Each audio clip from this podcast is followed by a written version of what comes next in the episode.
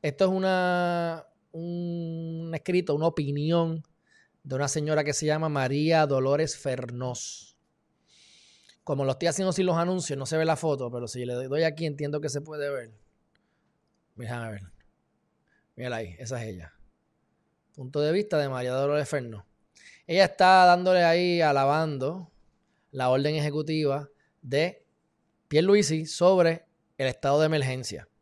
Pero lo que está curioso, y es lo que yo quiero que ustedes vean, es que ella te hace un recuento para, ver, para que vean los, ambos, ambos puntos ¿verdad? de la moneda. Ella te hace un recuento de, la, históricamente cómo la mujer ha sido oprimida o no ha estado en, los lugares de, poder en la política. Entonces, pues, nosotros pasamos a nuestra herencia o descendencia el apellido paterno, especialmente en Estados Unidos, porque aquí por lo menos le añadimos el materno y lo usamos en los documentos oficiales como norma general, pero el primero es el paterno, no el materno. Y entonces, pues todo esto de la orden ejecutiva, qué bueno porque estamos trabajando con este patriarcado.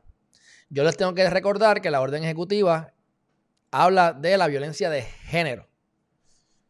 Una mujer me mete las manos a mí y aplica, ¿verdad? Ah, que el problema es la mujer y los trans. Incluso, miren esto, lo que dice en el artículo. Vamos a buscar trans y ahí dice, la orden ejecutiva declara un estado de emergencia por violencia de género es un paso sustancial en la dirección acertada. No tan solo reconoce la existencia de una violencia por razón de género dirigida específicamente contra las mujeres y la comunidad trans, sino que mandata medidas concretas y específicas a corto, mediano y largo plazo. Mi gente, yo les hice una, yo me corroboré, ¿verdad? Me gusta corroborar las cosas. Este, este, gato está haciendo aquí escante. Corroboré las cosas. Yo quiero que ustedes lean esto. Vamos a ver cuán. Miren esto. Estoy preparado. Yo cogí aquí otra vez la orden ejecutiva. ejecutiva vamos al control find y le damos al trans. Trans. La palabra transparencia aparece en la página 9. No hay más ninguna palabra trans en la orden ejecutiva. Así que es la manera correcta o rápida, no correcta, sino rápida, de establecer que en ningún lado los trans fueron mencionados en la orden ejecutiva. Así que es solamente trayendo a colación estupideces.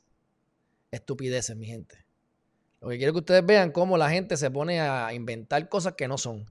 Por eso es que vamos a la fuente. Por eso es que vamos a la fuente. Así que quiero que vean cómo mezclan, cómo mezclan el tema de el patriarcado con el tema de que hay un problema de, agresión y violencia contra la mujer. Esto es, aquí hay 20 intereses mezclados y lo quieren todo poner en una sombrilla con la orden ejecutiva para cuestiones de relaciones públicas.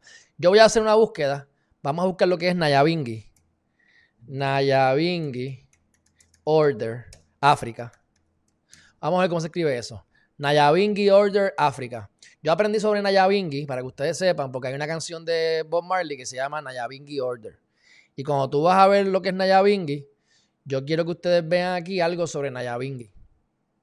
¿Verdad? Que me viene a la mente. Como me vienen cosas así de momento en los lives. Eso que tienen que estar aquí en vivo y a todo color. Eh, ¿Verdad? Vamos a ver aquí cómo Nayabingi dice que es uno de los más eh, grupos más viejos de los Rastafari. ¿verdad? Y entonces hacen un link, un enlace entre el la, fe Rastafari y su herencia africana. Y entonces este grupo está, se llama Nayabingi porque Nayabingi, la reina Nayabingi, aquí está, era la reina que estaba a cargo, que era la gobernadora, la, la presidenta, la que mandaba, la checha de la película, la reina como la reina abeja ¿Ah? En, el, en el siglo XIX. Esto es en Uganda. ¿Ok? Esto no hace tanto tiempo. Yo les puedo dar otros ejemplos, que ahora mismo no los voy a traer porque lo que queda con uno creo que es suficiente. Para que ustedes vean que si hay un patriarcado en nuestra historia y yo no estoy llevándole la contraria a estas posturas. Sin embargo, queremos tapar el sol con, con el dedo. Porque han habido momentos en que las mujeres han sido las que han influenciado. Si en esta cultura ha pasado lo que haya pasado, pues vamos entonces a volver a lo que se supone que sea equidad e igualdad de la manera en que se pueda. Y yo apoyo eso. Pero no me vengan con el cuento de que vamos entonces a apoyar otras visiones, otras agendas, muchas también que son económicas, y yo estoy de acuerdo con eso en muchos aspectos. Hay otras legítimas, claro que sí. Pero todos juntos, con algo que realmente no es, cierto. Porque hace 200 años había mujeres que eran reinas y soberanas que mandaban como el rey que conocemos hoy en día. Que ya el rey ni manda, by the way. El rey es una figura. Los que tienen reyes, fíjate, sigue siendo el gobierno es republicano. Las ramas de república, las que bregan con eso. Aquel es, el rey es el, que da la cara y, el sangre azul que le, dan chavitos para que se calle, no chave mucho y adorne la foto. Pero quienes mandan ahí no son ellos. Así que, comentario el cárcel. Vamos de nuevo para donde vinimos.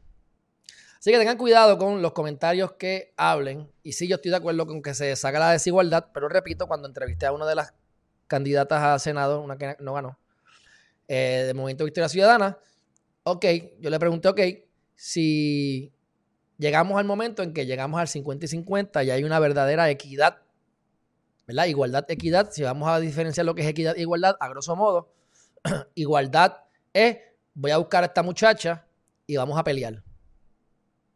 Y hay, habrá mujeres que pueden ser más fuertes que yo y habrá mujeres que son mucho más fuertes que otros hombres y les dan, meten, les dan pastiqueso. Pero como norma general, si yo cojo una muchacha, le voy a caer a puño en un boxeo, deportista, hablando de deporte, pues yo creo que se puede meter en problemas.